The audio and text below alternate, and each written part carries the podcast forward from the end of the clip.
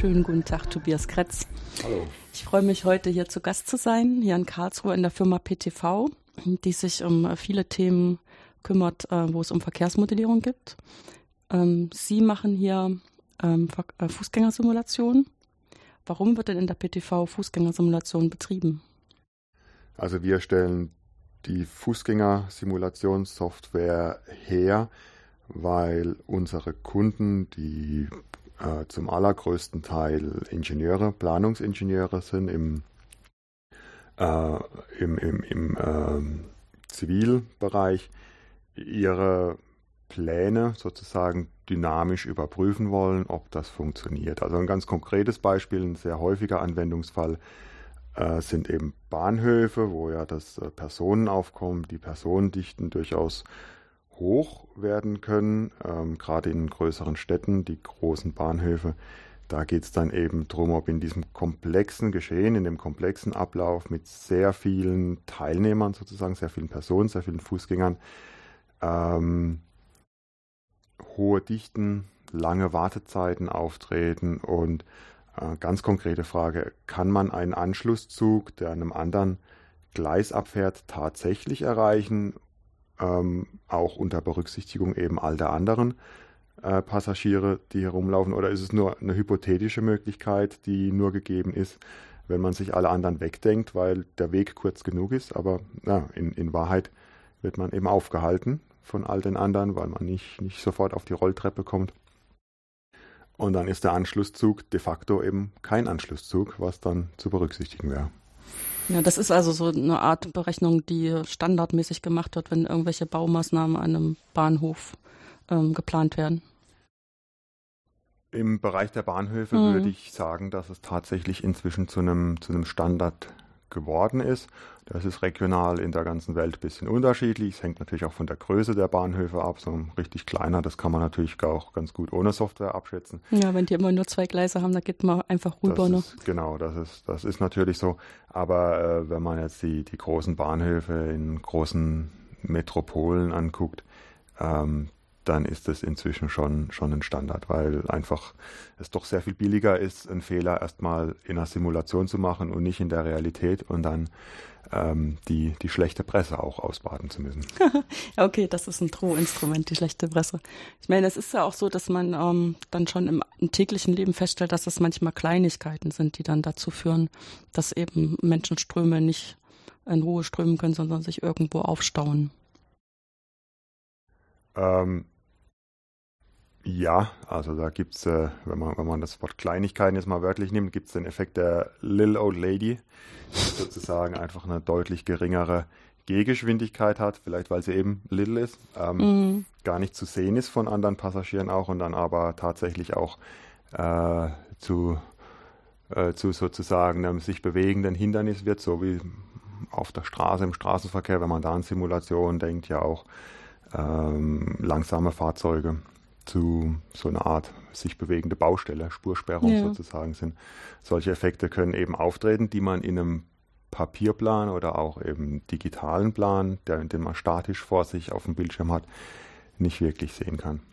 Ja, wobei das ist da schon sozusagen wieder noch eine Spur weitergedacht, als was ich jetzt gedacht hatte, wo man einfach baulich manchmal irgendwelchen Unfug macht, ähm, der dann dazu führt, dass das ähm, also zumindest auf den, der es dann benutzen muss, nicht sehr clever gelöst wirkt.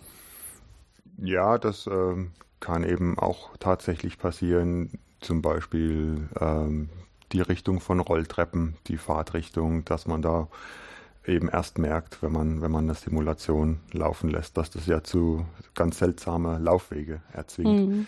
Und wenn man es einfach umdreht, das heißt nur die Bewegungsrichtung oder man dreht die Rolltreppe als Ganzes um 180 Grad, dass es auf einmal sehr viel effizienter läuft. Ja, genau so.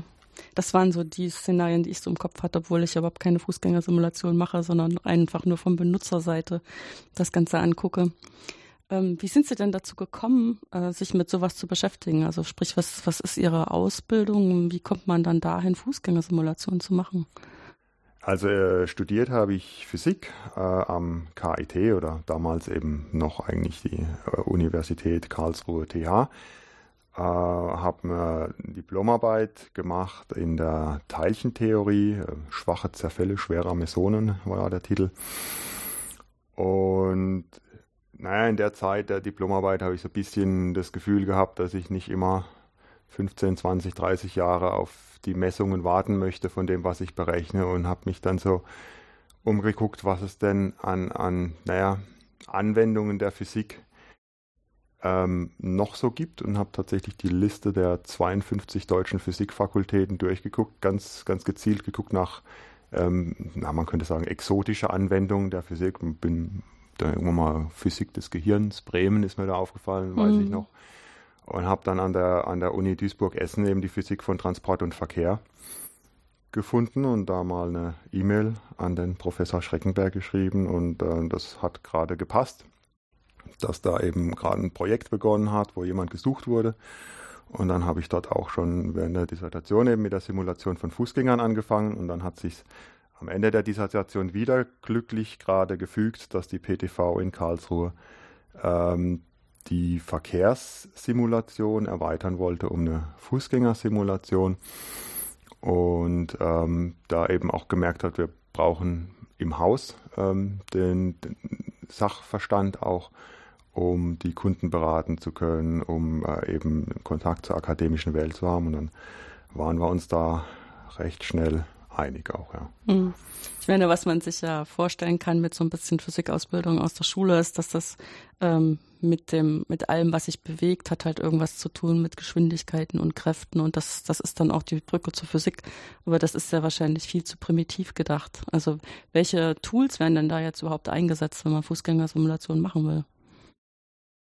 Ja, die die Tools im Sinne von äh, Methoden mhm. aus, der, aus, der, aus der Mathematik und aus der Physik kann ich jetzt mal als Beispiel, was ich während meiner Dissertation gemacht habe, ähm, Zellularautomaten als Methode nennen.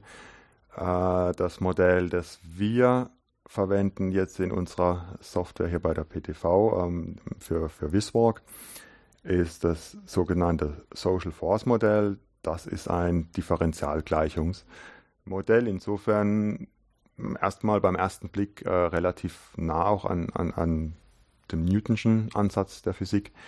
Äh, und naja, das äh, muss dann eben numerisch gelöst werden und diese numerische Lösung ist dann gleichzeitig eben auch die, die Simulation als solche. Also die, die, die schrittweise Lösung, die schrittweise numerische Lösung ist dann eben auch die zeitliche Entwicklung. Und so wird dann aus diesen Gleichungen dann die Simulation. Und weitere Werkzeuge, die äh, es dann in der, in der, in der Informatik, in der Softwaretechnologie gibt, da ist natürlich eine ganze Menge an, an Bibliotheken, die Verwendung finden, über die ich jetzt gar keinen abschließenden Einblick auch habe, weil wir da in, in der Softwareentwicklung bei uns einfach auch mehrere Experten für die einzelnen Teile haben. Also es ist ein äh, großes Gemeinschaftswerk auch, das mhm. herzustellen, an dem viele äh, Leute arbeiten, jeder auch mit seinem ganz eigenen persönlichen Profil und auch wieder äh, Ausbildungsgeschichte. Ja, nee, ist klar, das ist natürlich dann irgendwie von vornherein so ein bisschen interdisziplinär, ähm, um es dann also auch wirklich zu einem Produkt machen zu können, was jemand benutzen kann, der jetzt nicht unbedingt die Modelle selbst aufgestellt hat und versteht. Ähm, wenn Sie jetzt sagen äh, Social Force Modell, was wäre denn da eine typische Idee? Also die Idee, also wenn man das Social Force Modell, das, das klingt so ein bisschen sehr philosophisch, soziologisch vielleicht, wenn man es runterbricht auf das, was dann tatsächlich auf dem Blatt steht, geht es einfach darum, dass verschiedene Einflüsse bewirken, dass dieser simulierte Fußgänger seine Geschwindigkeit ändert. Also es wird eine Beschleunigung berechnet, die die im vorigen Zeitschritt noch gegebene Geschwindigkeit eben modifiziert. Und dann, naja, man integriert zweimal und dann hat man die neue Pers äh, Position eines Fußgängers in dem nächsten Zeitschritt. Und von diesen Kräften oder Auswirkungen auf die Beschleunigung von diesen Kräften, die da berücksichtigt werden, ist natürlich eine ganz zentral, die den Fußgänger in Richtung seines Zieles zieht oder schiebt oder er, er selbst bewegt sich dorthin, ähm, die sogenannte Driving Force im der englischen Fachsprache.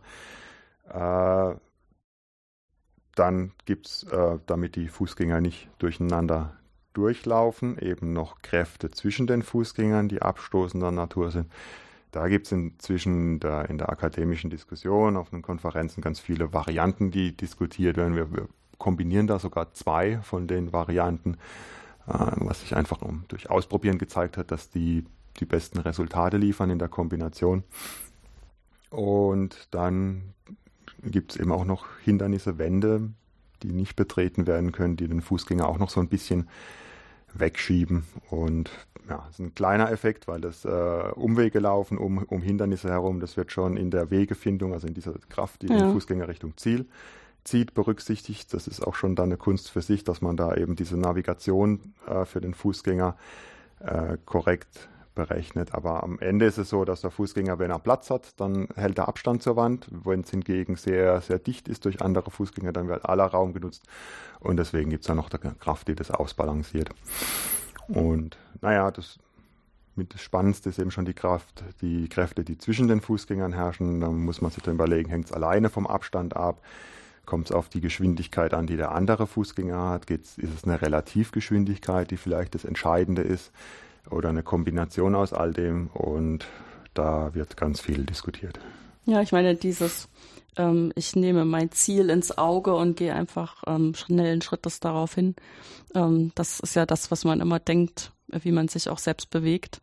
Und ähm, dann Modelle zu finden, oder sagen wir so, das ist irgendwie nachvollziehbar einfach.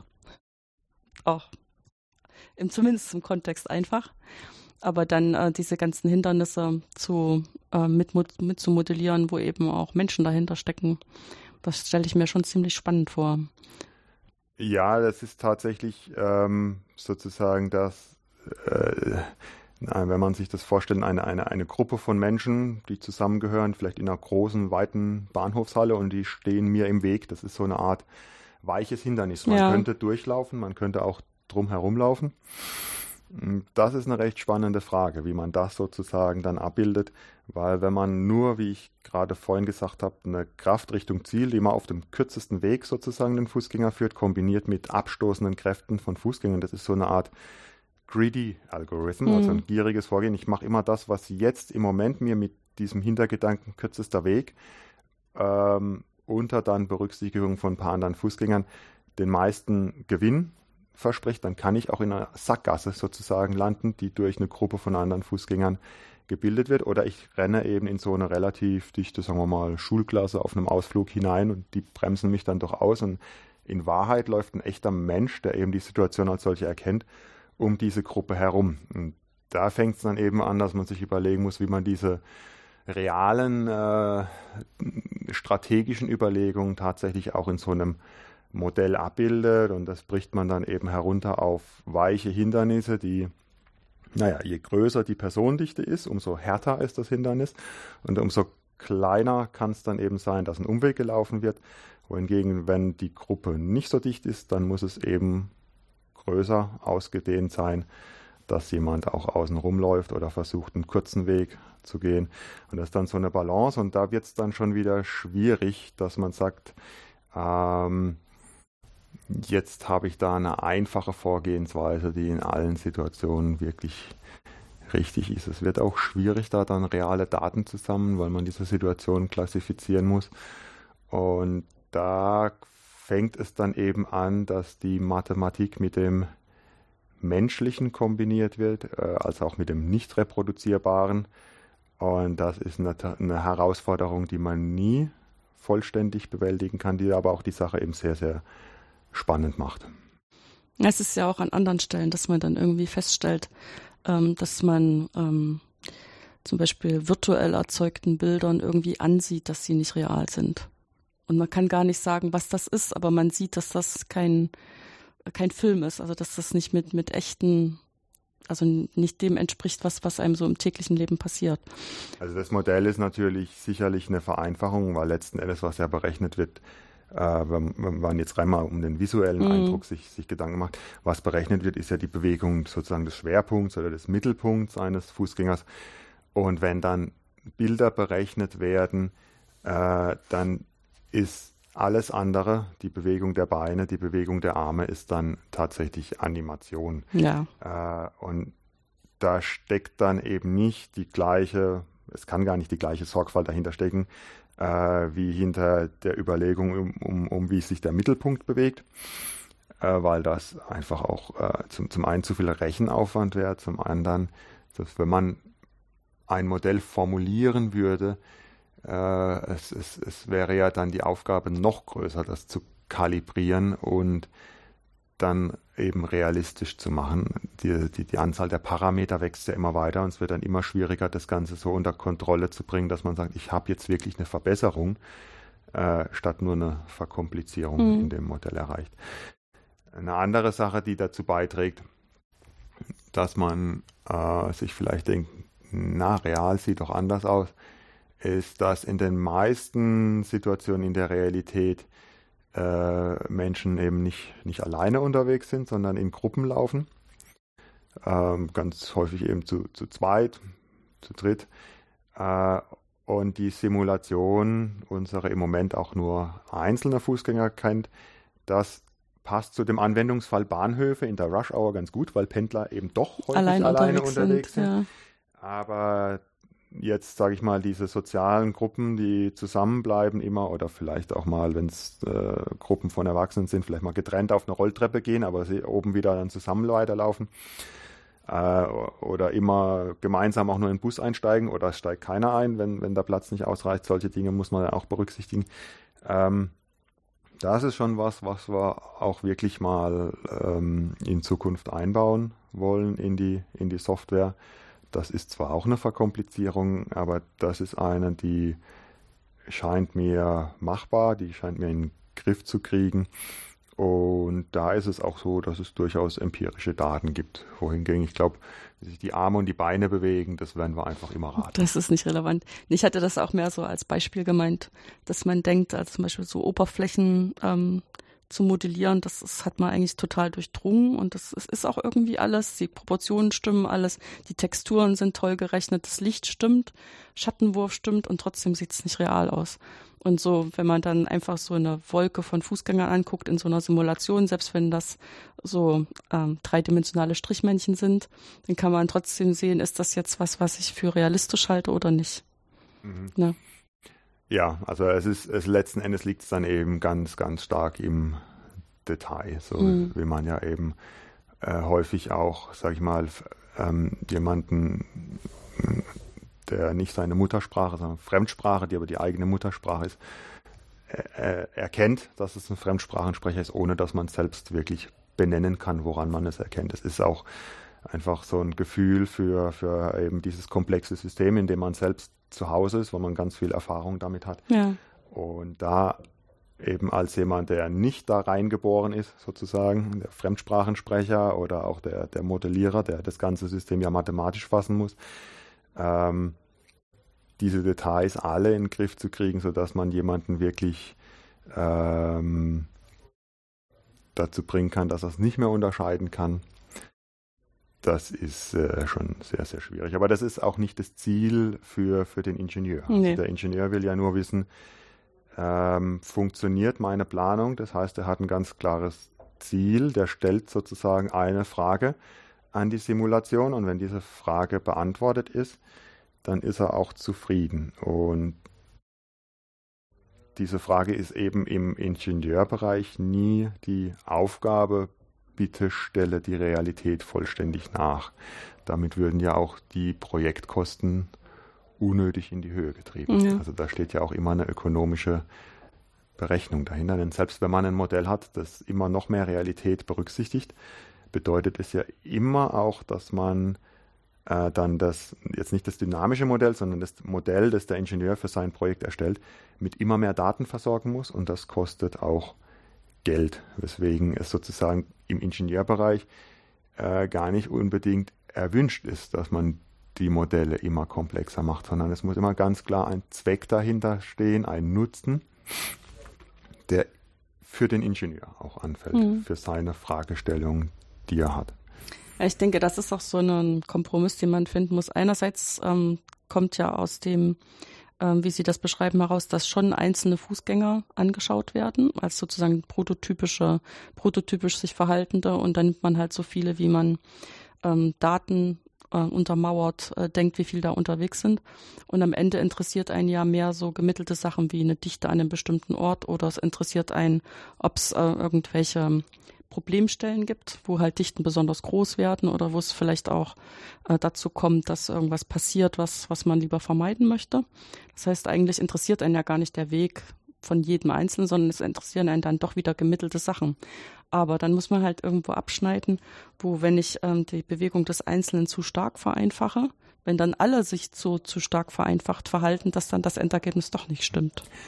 Ja, also da muss man die zwei Sachen tatsächlich auseinanderhalten. Am Ende werden außer den schönen 3D-Filmen, die mm. auf, zur Kommunikation vielleicht auch einfach mit der Öffentlichkeit verwendet werden, am Ende werden ganz häufig tatsächlich aggregierte, makroskopische Daten angeguckt, wie also so Mittelwerte, ne? Dichteverteilung mm. räumlich oder wenn man jetzt über die Zeit guckt, ähm, die Reisezeit von A nach B äh, als, als Graph, also sozusagen auch wieder eine eindimensionale Darstellung.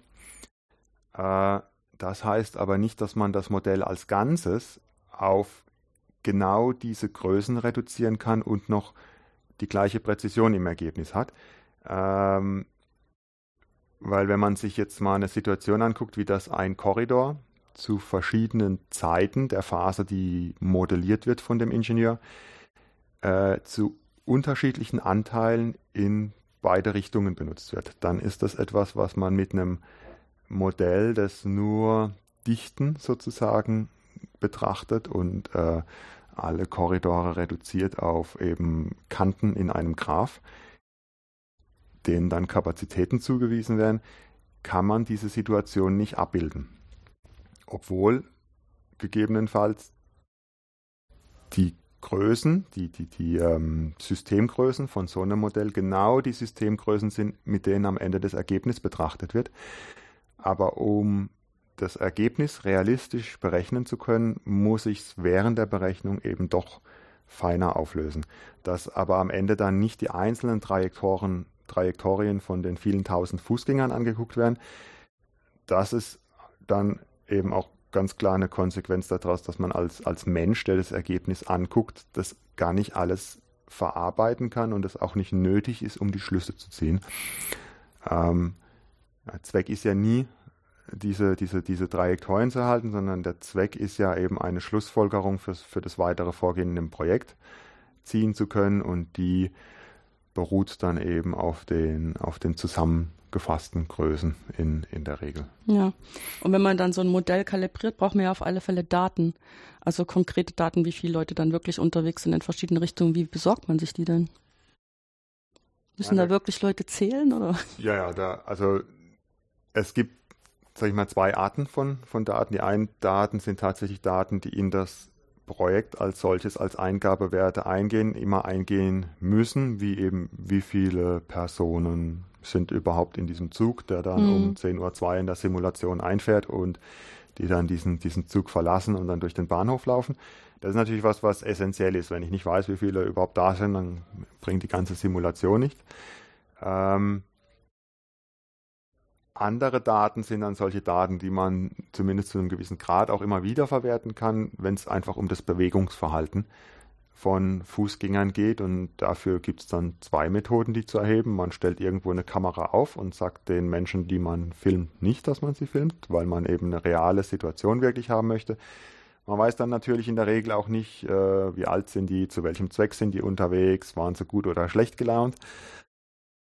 Die andere Möglichkeit ist, dass man Laborexperimente durchführt. Da wurde gerade in, ich sag mal, in den letzten zehn Jahren sehr große Fortschritte gemacht. Auch bei der automatischen Videoauswertung von sowas wurden große Fortschritte gemacht. Dass man auf diese Weise in einer kontrollierten Umgebung, wo man von jeder einzelnen Person weiß, die ist so und so alt, äh, ist äh, so und so groß, ähm, geht vielleicht bevorzugt so und so schnell, wenn man das noch mhm. auch noch aufnimmt ähm, diese Daten hat und dann sehr umfangreiche und sehr detaillierte Auswertungen auch machen kann. Über Laborexperimenten, äh, an denen Menschen teilnehmen, steht natürlich immer die Frage, wie realistisch verhalten die sich jetzt. Die, die Motivation in dem Experiment ist ja dann, ich bewege mich jetzt, weil der Experimentator es sagt und nicht, weil ich ankommen möchte in der Mensa, weil ich Hunger habe. Und das macht natürlich schon ein Fragezeichen. Der Gewinn ist eben ganz klar die, die Präzision. Eine, eine dritte Methode ist jetzt noch in letzter Zeit auch aufgetaucht, da waren wir auch aktiv ähm, äh, in, in, Kooperation mit dem KIT, mit dem Professor Hanebeck, dass man einzelne Teilnehmer in eine virtuelle Umgebung steckt. Die virtuelle Umgebung wird erzeugt von der Simulation selbst und dann hat man, weil die virtuelle Umgebung ja sowieso aufgebaut ist und diese, die, die reale Person da rein projiziert wird, hat man die Auswertung sozusagen kostenlos schon dabei.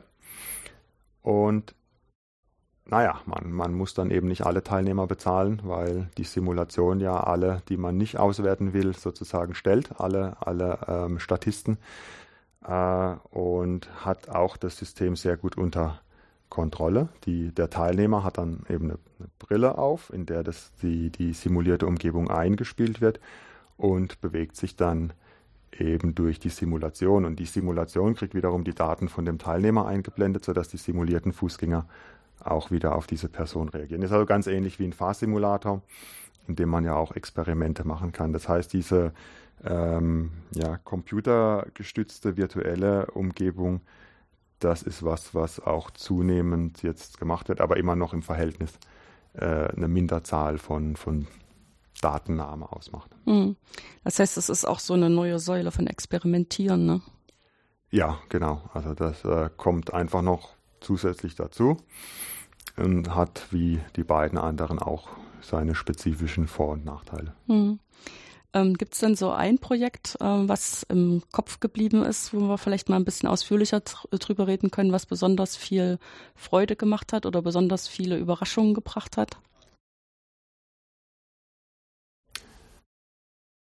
Ja, es sind mehrere. Mhm. Was soll ich da jetzt sagen? Mhm. Mhm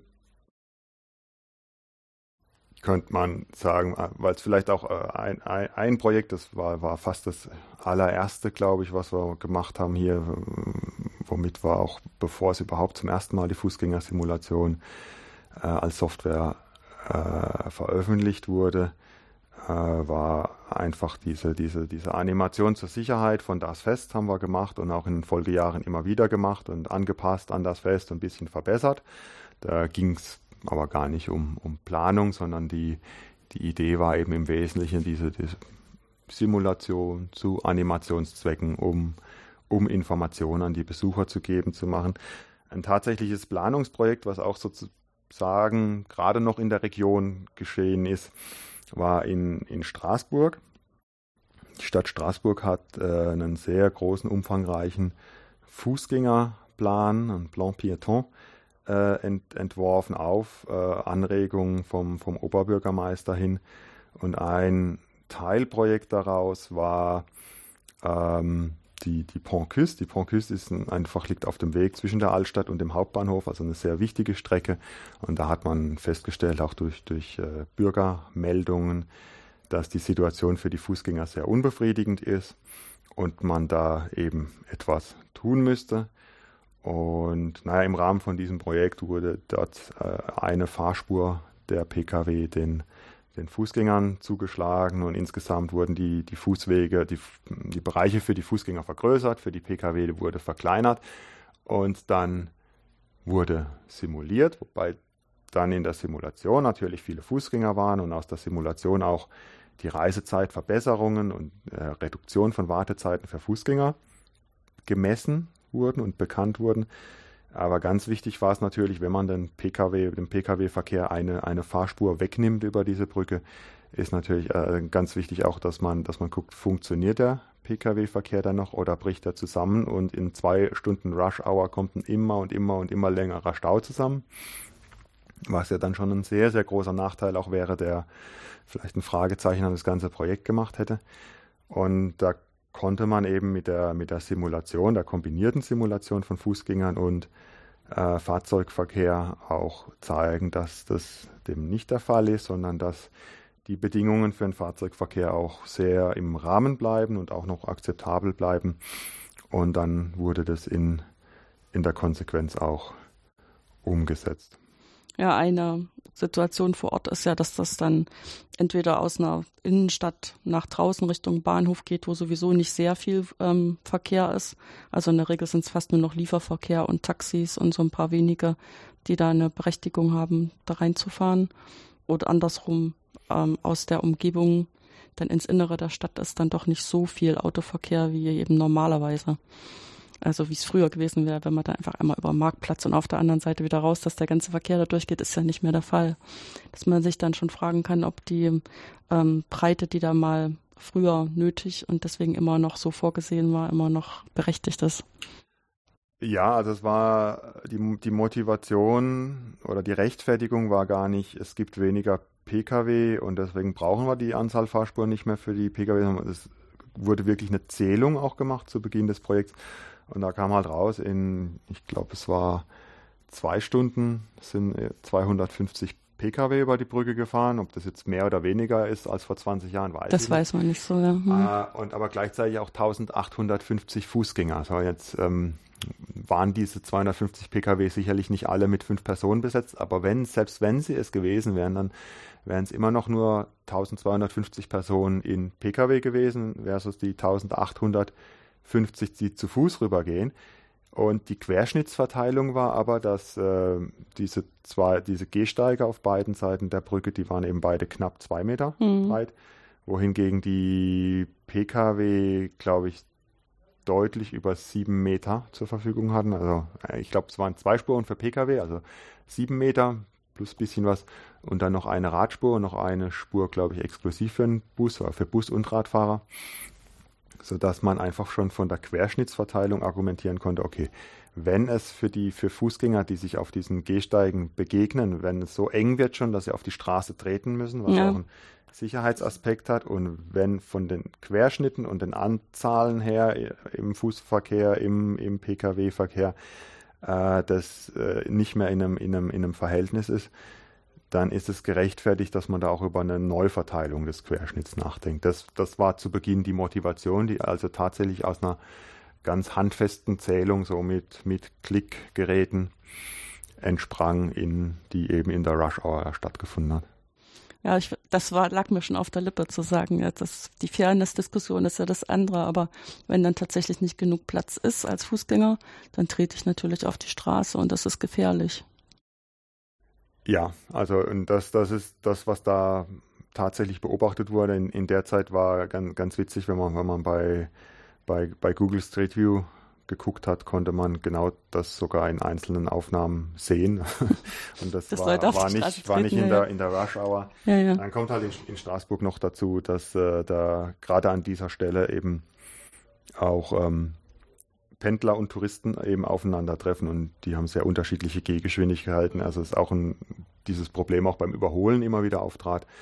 Äh, und ja, da war es einfach so, dass es an der, an der Zeit war, äh, Maßnahmen zu ergreifen. Und, und dann ist es eben so, dass das Auto in der Stadt in den wirklich engen Bereichen einfach durch den, durch den Platzbedarf, das es hat, äh, schon, schon ruhend aber gerade in der Dynamik mit Sicherheitsabstand und so weiter, ähm, dass das eben das eigentliche Problem ist, dass das Auto dadurch durch seinen Platzbedarf in, in Konflikt mit, mit der Stadt oder mit einem inner, innerstädtischen Bereich als solchen äh, kommt und es eben kaum, kaum möglich oder nicht möglich ist, in, in, in der Stadt, so wie wir sie uns vorstellen, ähm, zu ermöglichen, dass, dass jeder mit dem Auto einfahren kann.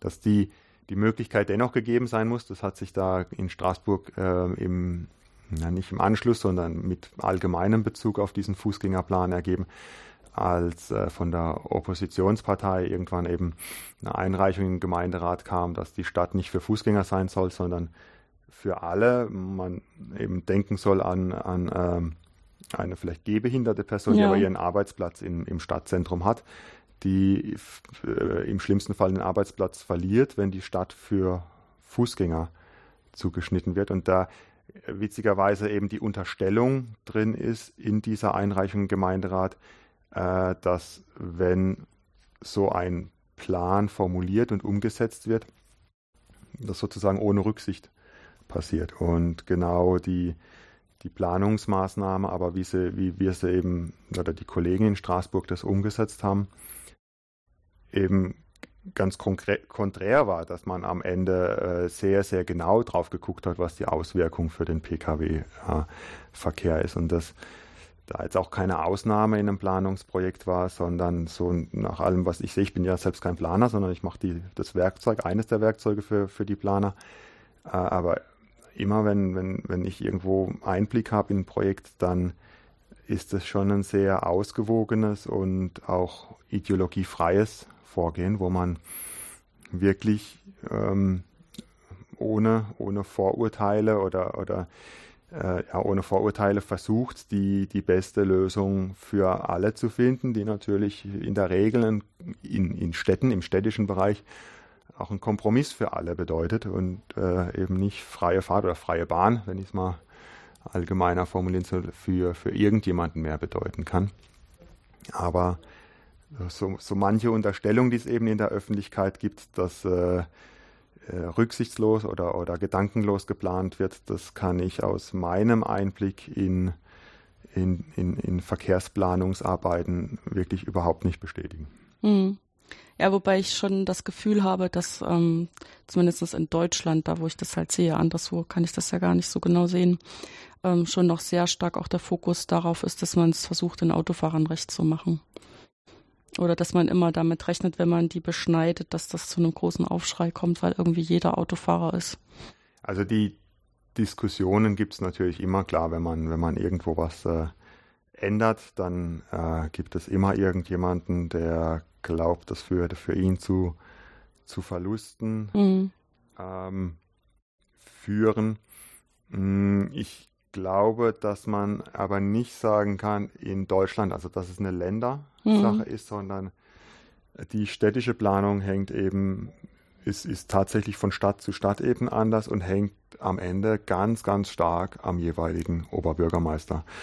Also wenn ich jetzt wieder bewusst ein bisschen hier von unserer Heimatstadt Karlsruhe weggehe, und wieder das Beispiel Straßburg, mhm. der Vorgänger des jetzigen Oberbürgermeisters, also die, Vor die Vorgängerin des jetzigen Oberbürgermeisters, die hat die Stadt Fahrrad fahrradfahrerfreundlich ähm, gestaltet und der jetzige Oberbürgermeister schließt sozusagen dann eben den Fußgängerplan an, mhm. weil in, sich als Konsequenz von dem Fahrradfahrer freundlich machen gezeigt hat, dass es äh, eben die Interessen von Radfahrern und Fußgängern nicht immer identisch sind, sondern gerade wenn man auf einmal viel Fahrradverkehr hat, nachdem man die Stadt Fahrradfahrer freundlich gemacht hat, auf einmal es zu Konflikten zwischen dem Rad- und dem Fußverkehr kommt.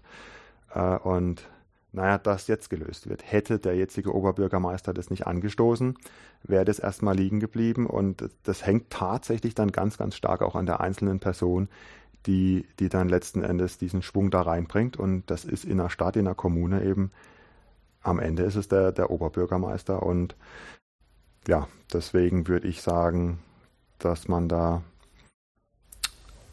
eine Abgrenzung nach Ländern gar nicht wirklich machen kann, obwohl in, in Deutschland natürlich viele Personen durch die ganz starke Autoindustrie äh, schon diesen Gedanken im Hinterkopf haben, vielleicht, was bedeutet diese oder jene Maßnahme, wenn sie allgemeines Gesetz werden würde für meinen Arbeitsplatz. Also die, der Anteil Menschen, die direkt oder indirekt von der Automobilindustrie und Zulieferern abhängen existenziell ist schon natürlich groß in Deutschland und deswegen liegt der Gedanke sicherlich näher als jetzt in, in einem Land, wo, wo es gar keine Automobilindustrie gibt. Ähm, aber das vielleicht verzögert es die Entwicklung ein bisschen in Deutschland, aber es hat sie sicherlich sicherlich nicht, äh, nicht ganz verhindert, weil sich ja schon ganz stark was getan hat in der städtischen Verkehrsplanung im Vergleich jetzt, sage ich mal, zu, zu, zu der Hochphase der autofreundlichen mhm. Stadt in den 70ern. Ja, nee, das ist klar, da gibt es Unterschiede. Ich denke auch, ähm, diese Konflikte zwischen Radfahrern und Fußgängern sind eigentlich so, dass man Radfahrer in der Stadt eher dem Autoverkehr zurechnen müsste. Zu dem, wie sie sich äh, bewegen und auch in die Schnelligkeit und alles. Und ähm, Fußgängern sollte man in der Stadt wahrscheinlich schon irgendwie den Raum geben, auch mal Fehler machen zu dürfen. Also mal vor sich hin träumen zu dürfen. Ne? Also nicht gerade über die rote Ampel gehen, aber äh, was weiß ich, wenn ich auf dem Fußweg unterwegs bin mit einem Kind an der Hand, möchte ich das auch mal loslassen dürfen und muss nicht gleich befürchten, dass das vom Radfahrer überfahren wird, weil es nicht so genau hingeguckt hat, ne? Ja, das ist tatsächlich eine. Äh, Oder die äh, kleine alte Oma, von also der schon die Rede die, war, ne?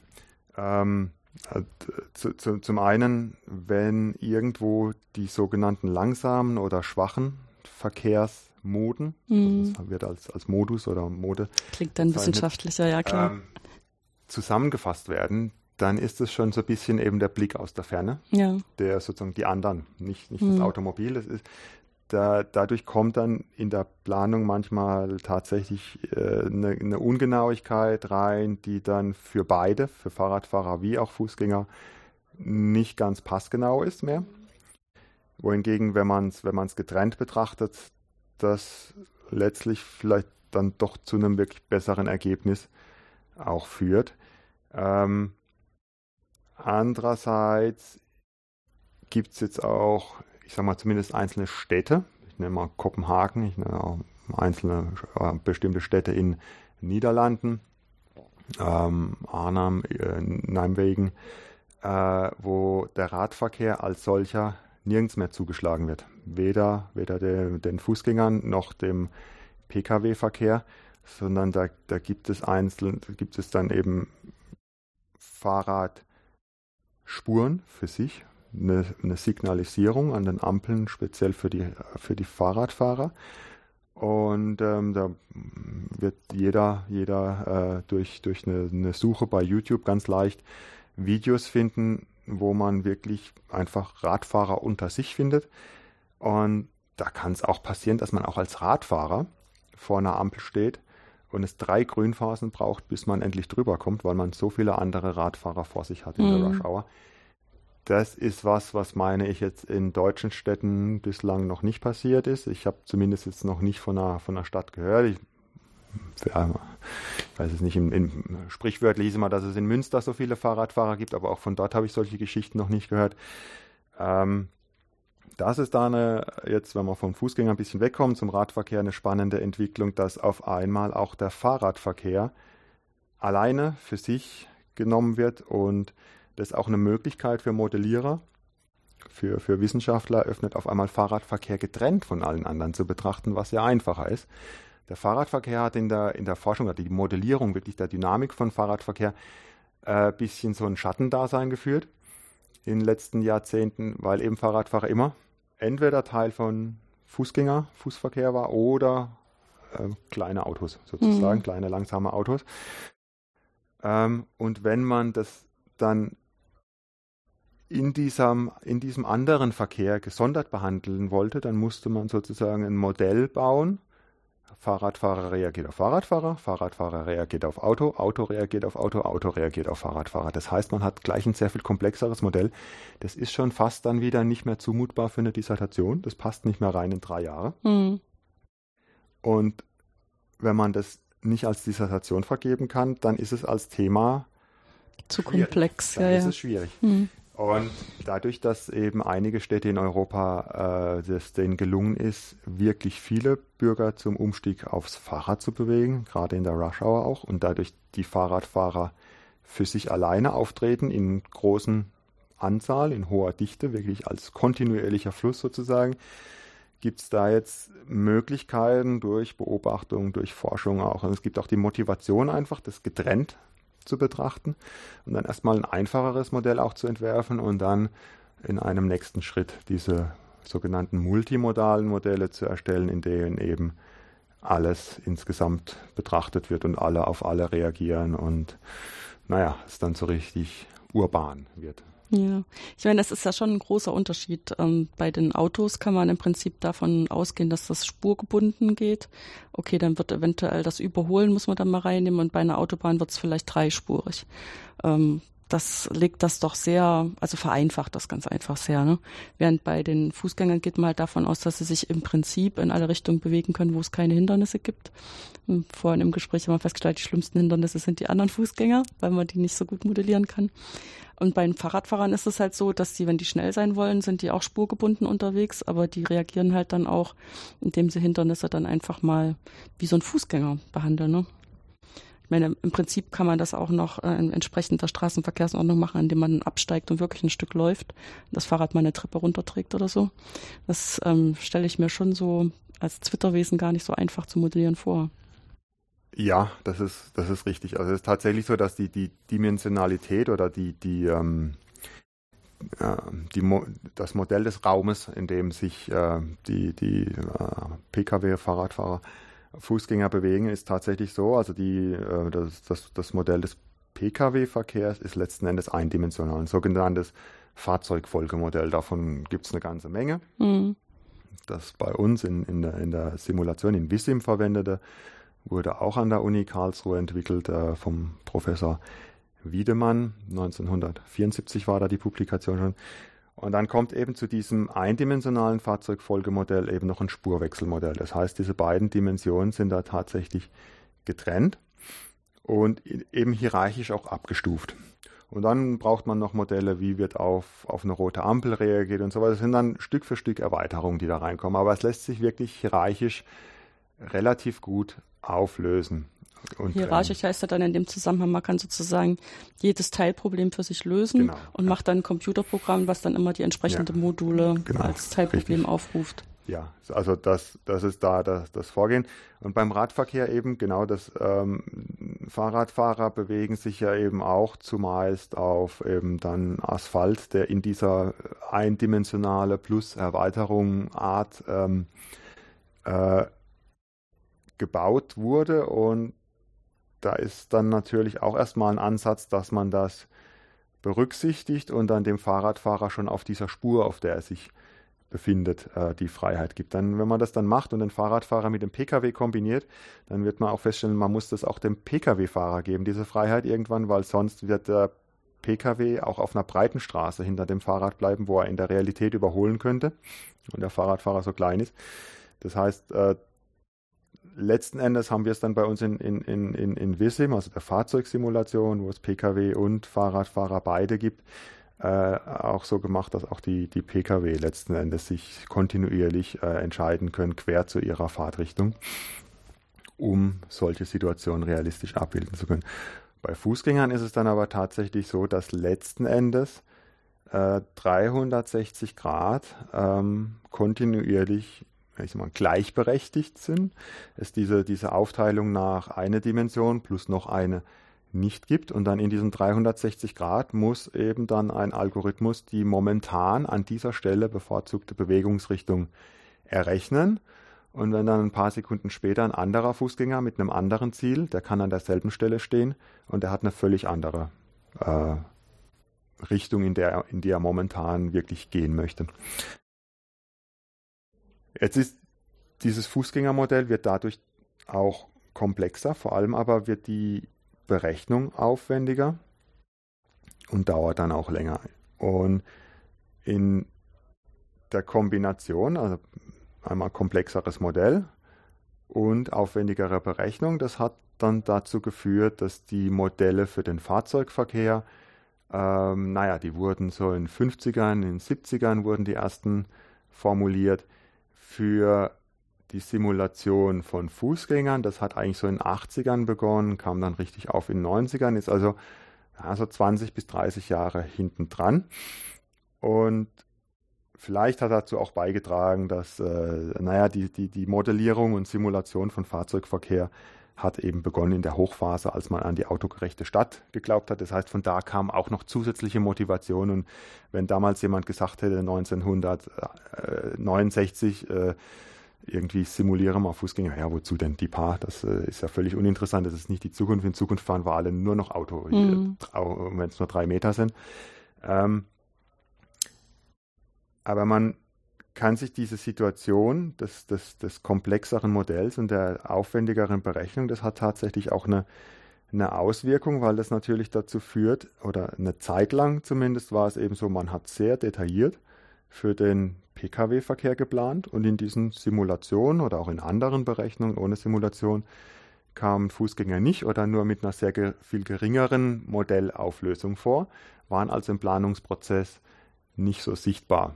Das kann man sich dann vorstellen, dass als Konsequenz daraus ähm, die Infrastruktur, die gebaut wird, auch wiederum für Pkw viel besser optimiert ist als für Fußgänger. Und das führt dann natürlich dazu, im Mittel, global, äh, dass die Leute sich mehr animiert fühlen, den Pkw zu benutzen, als zu Fuß zu gehen. Also es gibt da Berichte aus den USA, da hat man ganz teuer irgendwo eine, eine, eine ÖV-Linie, eine Straßenbahn gebaut und dann hat man festgestellt, es sind viel weniger Fahrgäste, als man eigentlich hätte erwarten können. Dann haben sie die Bevölkerung gefragt und haben gesagt, ich würde gerne Zug fahren, aber ich komme nicht hin zu der Haltestelle. Habt ihr mal geguckt, welchen Fußweg ich gehen möchte und dass ich am Ende durch Matsch gehen muss?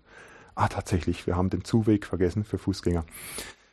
Ähm, und so bildet sich dann jetzt dann sozusagen ein, ein, ein, ein, kleiner Teufelskreis raus, denn wenn am Ende dann dadurch wieder weniger Fußgänger auf der Straße sind, dann hat man an den Universitäten auch wieder viel weniger Motivation, Modelle zu entwickeln für Fußgänger. Und aus diesem Teufelskreis äh, rauszukommen, na, ich hoffe, dass wir da als PTV ein bisschen beitragen konnten und beitragen können, dadurch, dass wir jetzt in unseren Simulationen es zumindest ermöglichen, den Planern, alles auf gleicher Detailstufe und äh, mit, mit gleichem Recht berücksichtigen zu können. Was dann letzten Endes die politische Vorgabe ist, wer wirklich sozusagen Vorrang haben soll, ob es dann eine, eine, Vorrangschaltung für die Straßenbahn geben soll oder für die Autos äh, oder irgendwie für, für Fußgänger, das lässt sich durchaus ausmachen. Das ist eine andere Frage. Aber zumindest ist es nicht so, dass die Planungswerkzeuge als solche schon zu einer zu einer Verzerrung führen. Hm. In, in, der Aufmerksamkeit, in dem Bewusstsein, das einfach entsteht dadurch.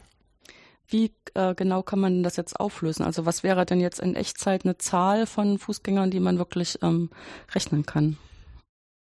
Also erstmal zur Auflösung. Das, äh, die, die Modelle sind letztlich raumkontinuierlich. Das heißt, die Auflösung ist durch die Genauigkeit der Computervariablen mhm. beschränkt. Also es ist kontinuierlich faktisch. Die zeitliche Auflösung ist so, dass man jetzt in unserer Software gehen kann bis 20 Sekunden. Man kann auch sagen, mir, mir reicht Sekundenauflösung. Gröber ist aber gar nicht möglich, weil sonst einfach in einem Zeitschritt zu große Bewegungen wären. Und sozusagen das Auto, wenn man 10 Sekunden Schritte macht, bevor es die rote Ampel sieht, ist es schon drüber hinweggefahren. Ähm und naja, von der zeitlichen Auflösung hängt dann auch ein bisschen die Frage ab nach der, nach der Realzeitgeschwindigkeit. Da ist es jetzt auf den aktuellen Computern so, ähm, wenn man da jetzt nicht die gröbste, aber eine relativ grobe Zeitauflösung macht, dann sind so 20.000 Fußgänger in Echtzeit in einem einfachen Modell, in dem jetzt nicht sonderlich viele komplexe Strukturen mhm. nochmal, die im Hintergrund rechnen, die ja auch Rechenzeit brauchen, drin sind 20.000 etwa ähm, berechnen kann. Bei einem Pkw, um die Vergleichszahl noch zu bringen, ich habe ja gesagt, es geht schneller, ist es, muss man eher irgendwie über 80.000, 100.000 ist da eher die, die Größe, um die es geht für, für Echtzeitsimulationen. Allerdings dann ohne Visualisierung, weil die natürlich die braucht auch Zeit, auch das Zeit ist klar. Braucht. Genau, ja, das ist klar. Es ist ein bisschen so eine Idee, wenn man, also was weiß ich, 20.000, das wäre dann so ein mittelgroßes Stadium, äh, wo man mal rechnen kann, wie das, äh, wie schnell sich das leert zum Beispiel. Und ähm, wenn man dann vielleicht Symmetrien ausnutzt oder Symmetrien unterstellt, ähm, dann noch ein bisschen größer. Mhm. Also für eine, für eine äh, Anwendung in Echtzeit in der Situation, ähm, da, da, waren wir auch mal an einem Forschungsprojekt beteiligt. Hermes hieß das, ist inzwischen abgeschlossen. Äh, da ging es eben genau darum, kann man, kann man eine Simulation verwenden, um im, im Fall einer, einer Lage, wie Einsatzkräfte das nennen, also ich muss räumen, mhm ähm, den Einsatzkräften, der, der, dem Betreiber der Arena, Polizei und, und, und Feuerwehr, die dann ja sowas wie einen gemeinsamen Krisenstab bilden, äh, Hinweise zu geben, was nun am, am besten zu tun wäre. Äh, und dazu muss man natürlich schneller rechnen als Echtzeit. Ähm, jetzt, ich sage mal so eine hypothetische Überlegung, man muss in fünf Minuten 15 Minuten simulieren können. Äh, wo, wo man jetzt äh, ähm, theoretisch dann sagen könnte, okay, wenn ich nach fünf Minuten weiß, wie es in zehn Minuten aussehen wird, äh, dann ist das ja eine Hilfe für meine Entscheidung. Ist, glaube ich, und das, das wir in diesem Forschungsprojekt auch so ein bisschen als Rückmeldung von Einsatzkräften, äh, ist schwierig, weil da natürlich alle unter Stress stehen. Eigentlich muss ich so nach drei Atemzügen muss ich das Ergebnis haben, sonst weiß ich ja gar nicht mehr, von welcher Situation ich ausgegangen bin vor fünf Minuten. Ja. Was, was ja in so einer Situation sind, fünf Minuten kommt einem da als, sehr, als sehr Ewigkeit lang. vor, weil ja. ganz, ganz viel passiert. Mhm. Und nein, in dem Forschungsprojekt waren, waren äh, ganz viele Partner dabei. Und da war dann die Rückmeldung von Einsatzkräften, dass unsere Makroberechnung, wo es also um, um, um, um Dichten und um Flüsse geht, die dann auch nicht zeigt, wie es weitergeht, wenn man nichts tut, sondern die so eine optimale Verteilung berechnet, wenn irgendwie ein Korridor, weil er verraucht ist oder weil er kollabiert ist, nicht zur Verfügung steht, ähm, dass das eher hilfreich ist, weil die Makroberechnung natürlich nochmal sehr, sehr viel schneller ist, wenn man nicht einzelne Individuen berechnet, sondern nur die, die die Entwicklung der Dichte und die Entwicklung des Flusses.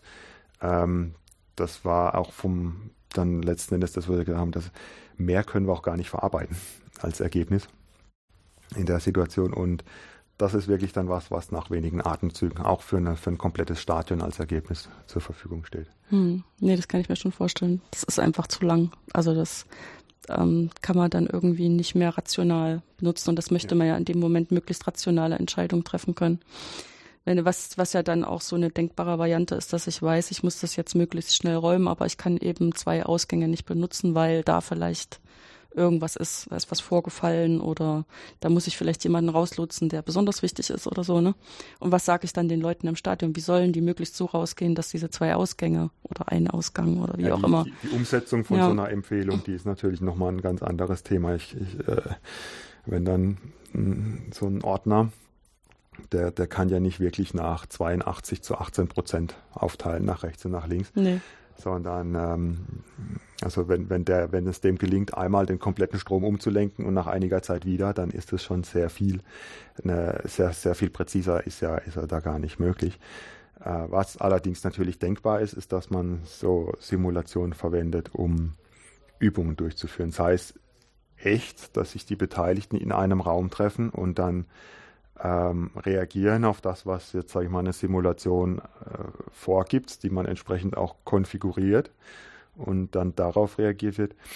Oder dass ein Einzelner, der Betreiber, der weiß, dass er in so einem Fall eine, eine, eine zentrale Rolle hätte, äh, eben so ein Modell von, von so einer Arena mit bestimmten Konfigurationen, Verteilungen von Zuschauern sich immer wieder mal anschaut und sich, sich über sich einfach anguckt, ja, was würde denn passieren, wenn dieses oder jenes passiert und einfach für sich mal anguckt, dass er, wenn was passiert, einfach weniger überrascht ist äh, über das, das was, was geschieht. Ja, dass man drauf gefasst ist, ne? Ja. ja. Ja, das ist dann auch immer besser, wenn man dann mal in Ruhe drüber nachdenken kann, was in dem Moment das Beste wäre und nicht so eine Bauchentscheidung treffen muss, die es vielleicht verschlimmert. Ähm, in welche Richtung geht denn das jetzt weiter in den nächsten Jahren mit der Fußgängersimulation? erschließen sich da neue Anwendungsfelder oder werden die Modelle besser? Werden es mehr Fußgänger, die man simulieren kann? Ähm, naja, ich hoffe schon, dass es mehr werden, die man in Echtzeit simulieren kann, aber da ist natürlich das Thema, dass die Chip-Entwicklung gerade so ein bisschen stagniert, weil es diese, dieses, dieses Limit an der, äh, der, der, der Abmessung, der Auflösung erreicht, aber immerhin mehr Speicher steht zur Verfügung. Die Parallelisierung ist noch ein Thema für uns natürlich, weil die, der einzelne Chip zwar nicht schneller wird, aber wir denken natürlich darüber nach, dass man es besser aufteilt. ja, das ist im Prinzip das neue Paradigma, ne, dass nicht der einzelne Chip schneller wird, aber ja. man hat, kann so viele parallel schalten, dass es dann auch schneller werden kann. Ja, das ist ein echtes äh, Software-Technologie-Thema. Hm. Und ich denke, von den Anwendungen wie gesagt, Bahnhöfe sind so eine sehr häufige Anwendung unserer, unserer Software. Ähm, zwei, zwei Anwendungsfelder, die, die sicherlich da, sag ich mal, aufholen werden nach, nach der Anzahl, ist einmal die, die Simulation von Veranstaltungen, und zwar jetzt nicht die Räumung irgendwie, wenn der schlimmste denkbare Fall eintritt, sondern auch Normalsituationen. Was ist denn einfach? Ich habe zwei Bühnen und äh, jetzt irgendwie ist es möglich, da, dass man das Publikum sozusagen austauscht, weil vom, von der Art der Musik her, aus irgendeinem Grund möchte man, möchte man das überkreuzt sozusagen. Was passiert denn, wenn ich die alle gegeneinander laufen, also was auch immer. Und das andere ist, denke ich, der, der städtische Verkehr. Ähm, da ist es einfach so, dass politisch ähm, das Augenmerk auf die, auf die Entwicklung der Städte, auf die Entwicklung der Mobilität in der Städte, ich meine, das, das kriegt ja jeder mit, ähm, gerichtet ist. Und ich denke, dass das noch ein großes Thema werden wird, was für uns bedeutet, dass eben diese Integration der einzelnen Verkehrsträger oder Verkehrsmoden in der Simulation, äh, dass wir da auch noch dran arbeiten werden, dass ähm, also wir haben es bereits integriert, äh, aber da lässt sich das, das also durchaus auch noch, noch verfeinern. Ähm, und naja, auch da, da, da, hoffen wir natürlich auch auf empirische Daten, eben genau dieses, wie reagiert ein Fußgänger jetzt nicht auf einen anderen Fußgänger, da gibt es inzwischen Forschung, sondern auf einen Radfahrer. Gibt es da fundamentale Unterschiede oder ist es einfach nur halt der ist halt ein bisschen schneller und dann berücksichtigt man das in der Formel in, als, als Wert, aber muss ansonsten nichts verändern. Ähm, solche, solche Dinge sind da, sind da Thema. Dann, wie ich vorhin schon gesagt habe, die, die äh, äh, Simulation von Gruppen, die immer zusammenbleiben, ihr, ihr Tempo aufeinander abstimmen äh, und, und solche Dinge, denke ich, wird so für die nächsten fünf Jahre ein Thema sein. Mhm.